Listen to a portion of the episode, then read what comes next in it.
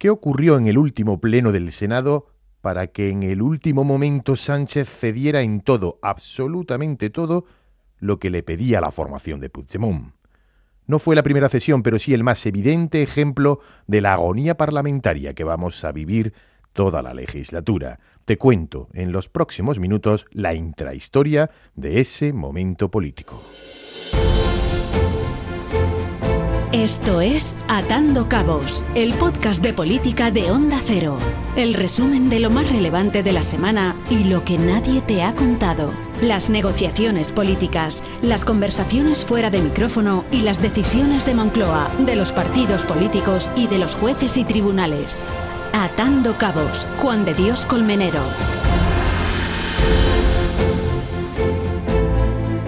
Y el desenlace comenzó justo el día anterior, el día previo a la convalidación de los primeros decretos que llevaba Sánchez al Parlamento.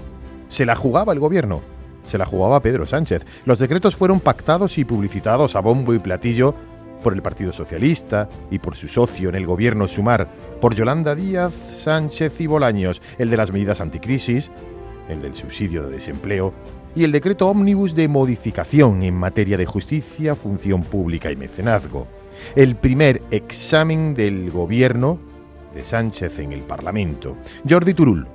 Jordi Turul, secretario general de Junts por encargo de Puigdemont y después de consensuarlo con el ministro Félix Bolaños se desplazó a Madrid el día anterior y fue invitado nada menos que a cenar al Palacio de la Moncloa la noche de antes. Comenzaban en ese momento las horas de infarto.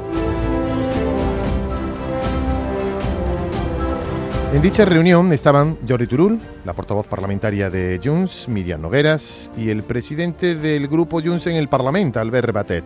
Y por parte del PSOE y el gobierno estaba la vicepresidenta y ministra de Hacienda, María Jesús Montero, y el secretario de organización del Partido Socialista, Santos Cerdán, el hombre elegido para las reuniones oficiales y clandestinas con Junts y con Puigdemont.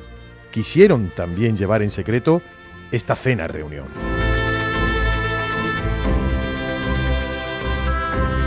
Tras los saludos iniciales y el intento por parte del gobierno de convencer a Junts para que, por el bien de los ciudadanos, insistían y repetían, votaran a favor de los decretos al día siguiente, la respuesta en ese momento fue clara. Turul, por indicación de Puigdemont, comunicó a sus interlocutores que votarían no al día siguiente, no a todos los decretos, que no estaban de acuerdo ni en la forma ni en el fondo y que sus exigencias eran muy concretas. En primer lugar, el compromiso, con sanción incluida, para el regreso de las empresas que se marcharon de Cataluña durante el procés. En segundo lugar, la modificación de la ley de enjuiciamiento civil para blindar a Puigdemont y la ley de amnistía. En tercer lugar, la publicación inmediata de las supuestas balanzas fiscales. Y en cuarto lugar, la delegación íntegra de la gestión y competencias en materia de inmigración. Esto último era algo que ya había sacado a relucir el propio Puigdemont en aquellas reuniones y conversaciones en Bruselas con Santos Cerdán previas a la investidura de Sánchez.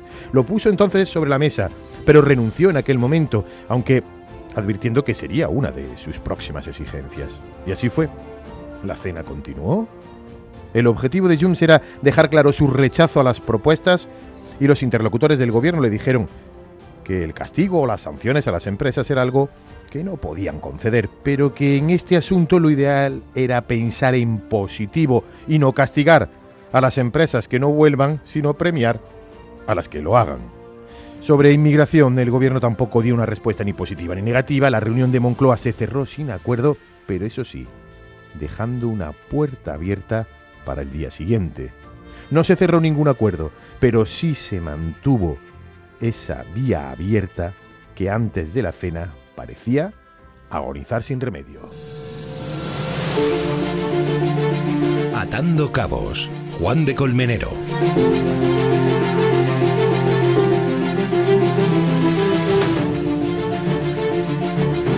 Y al día siguiente, al día siguiente comenzaba el baile. En el Senado, porque el Congreso está de obras, el Pleno a las nueve en punto de la mañana. Los nervios se instalaban en ese momento en el gobierno. El no de Junts estaba cada vez más cerca, las llamadas se multiplicaban.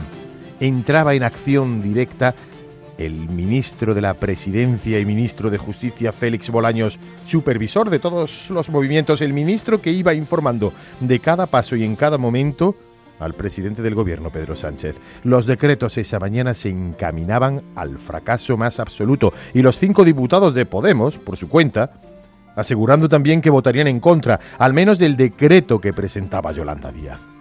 Se debatía el primero de esos decretos, el de justicia.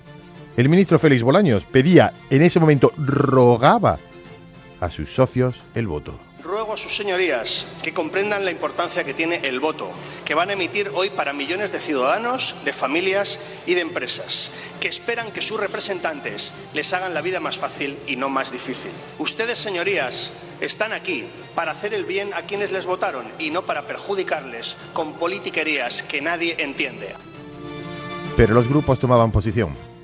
Las críticas arreciaban. Y quien no aparecía quien no intervenía ni en el debate del primer decreto ni en el segundo era Miriam Nogueras. La portavoz de Puigdemont en Madrid se reservaba para su momento estelar. Nosotros estamos cumpliendo nuestra parte y hemos sido muy claros desde el primer momento. No llegamos con la estabilidad comprometida y esta aventura la empezamos ambas formaciones conociendo los riesgos. Creo que todos estamos de acuerdo en que ustedes no lo han hecho bien y cuando se han puesto a hacerlo bien, seguramente ya era tarde. Seguramente ya era tarde. Somos aquí Estamos aquí para cambiar las relaciones entre Cataluña y España y no para perpetuarla. Y ustedes saben perfectamente que nuestros votos están al servicio de los ciudadanos de Cataluña y del progreso del país. No están ni a su servicio ni al del reino.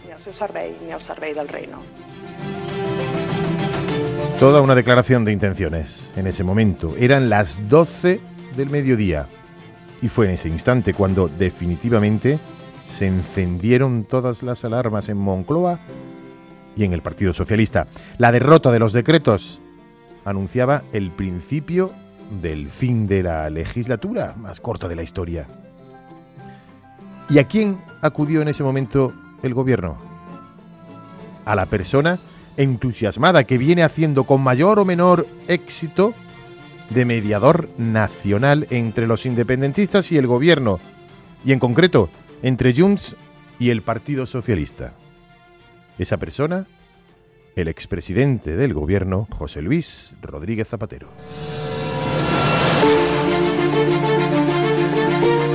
Rodríguez Zapatero que viene manifestando que estamos ante el mejor gobierno de la democracia.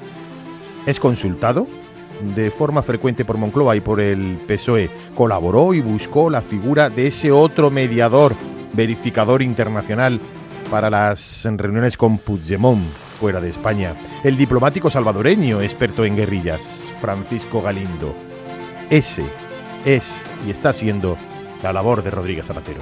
Expreso mis opiniones y, y cuando alguien me pide una opinión, procuro hacerlo con discreción, ¿eh? porque saben, saben que pienso que tenemos un momento para nuestro país extraordinariamente positivo.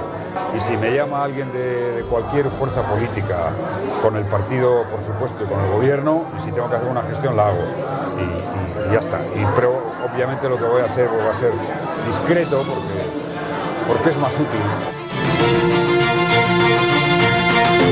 El gobierno consiguió, entre las 12 del mediodía y las 3 de la tarde, con Rodríguez Zapatero de por medio, con reuniones express y llamadas cruzadas que Junts aparcara lo de sancionar a las empresas que no regresen a Cataluña, pero se quedó con todo lo demás. El gobierno cedió en la modificación de la ley de enjuiciamiento civil para blindar a Puigdemont y la ley de amnistía, la publicación inmediata de las supuestas balanzas fiscales y la cesión de las políticas de inmigración. Justo antes de que expirara el tiempo para la votación telemática en el Senado. Se llegaba a ese acuerdo. La sorpresa de los interlocutores de Junts fue expresada de esta manera. Dijimos que votaríamos que no, por el fondo y por las formas, y evidentemente el fondo cambió mucho todo lo que habíamos acordado nosotros hasta la intervención de Miriam Noguera. Les dijimos, oiga, nosotros así, de esta manera y con este contenido, no podemos votarlo. El PSOE fue cediendo, fue cediendo, fue cediendo, fue en el último minuto y en el último segundo. Hicimos una valoración y dijimos, de lo que podemos conseguir, pues lo hacemos. Cediendo, cediendo, cediendo, a decir del secretario general de Junts. Atando cabos, Juan de Colmenero.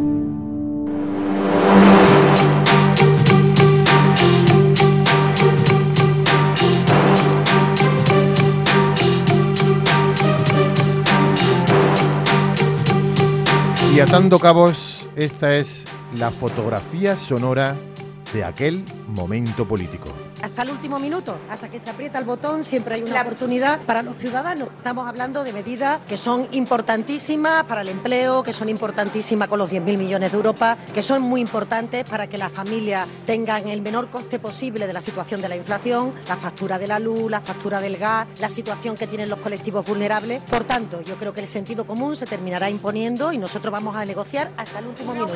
Queríamos votar a favor, pero hemos tenido que rechazar el, el decreto, evidentemente, sí, para devolverlo para que lo vuelvan a traer sin el recorte, que es lo que creo que está esperando la gente de este país, que no quiere recortes en las pensiones del subsidio de la gente que cobra el subsidio a los 52 años. Estamos ahora empezando una votación, señor Tellado. ¿Sobre la votación? Diga. Gracias, presidenta.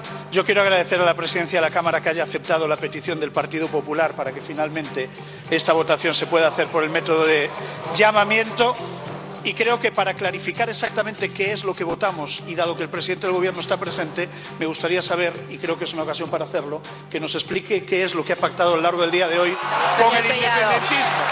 Los españoles y los diputados tienen derecho a saberlo.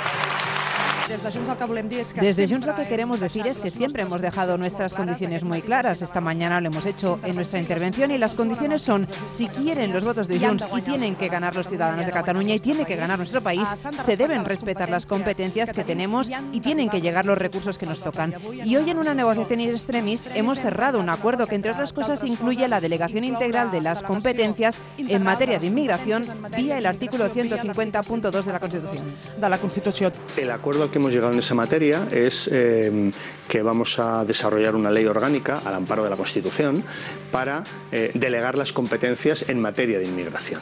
Y por tanto, ese es el acuerdo que ayer llegamos. A partir de aquí, pues tenemos que trabajar una ley orgánica, todos los detalles que, eso conlleva y obviamente llevarla al Parlamento y también pues eh, trabajarla para que esa ley orgánica finalmente vea la luz. La misma carcajada que Sánchez me propinó a mí en la sesión de investidura, ayer la emitió Puigdemont desde su en Waterloo tras arrodillar a los negociadores del Partido Socialista Obrero Español. No hay ni un ápice de grandeza en lo que el gobierno está haciendo con nuestro país. Ceder a semejante extorsión no es épico, es humillante. Pero ¿cómo voy a estar yo tranquilo como español en que alguien como Puigdemont tenga las competencias en emigración cuando él a mí me quiere considerar un extranjero? Eso fue lo que ocurrió. Ha sido la radiografía sonora de ese momento político. Volvemos atando cabos la semana próxima. Esto es Atando Cabos, el podcast de información y análisis político que te resume y te cuenta lo que hay detrás de las decisiones más importantes, con Juan de Colmenero.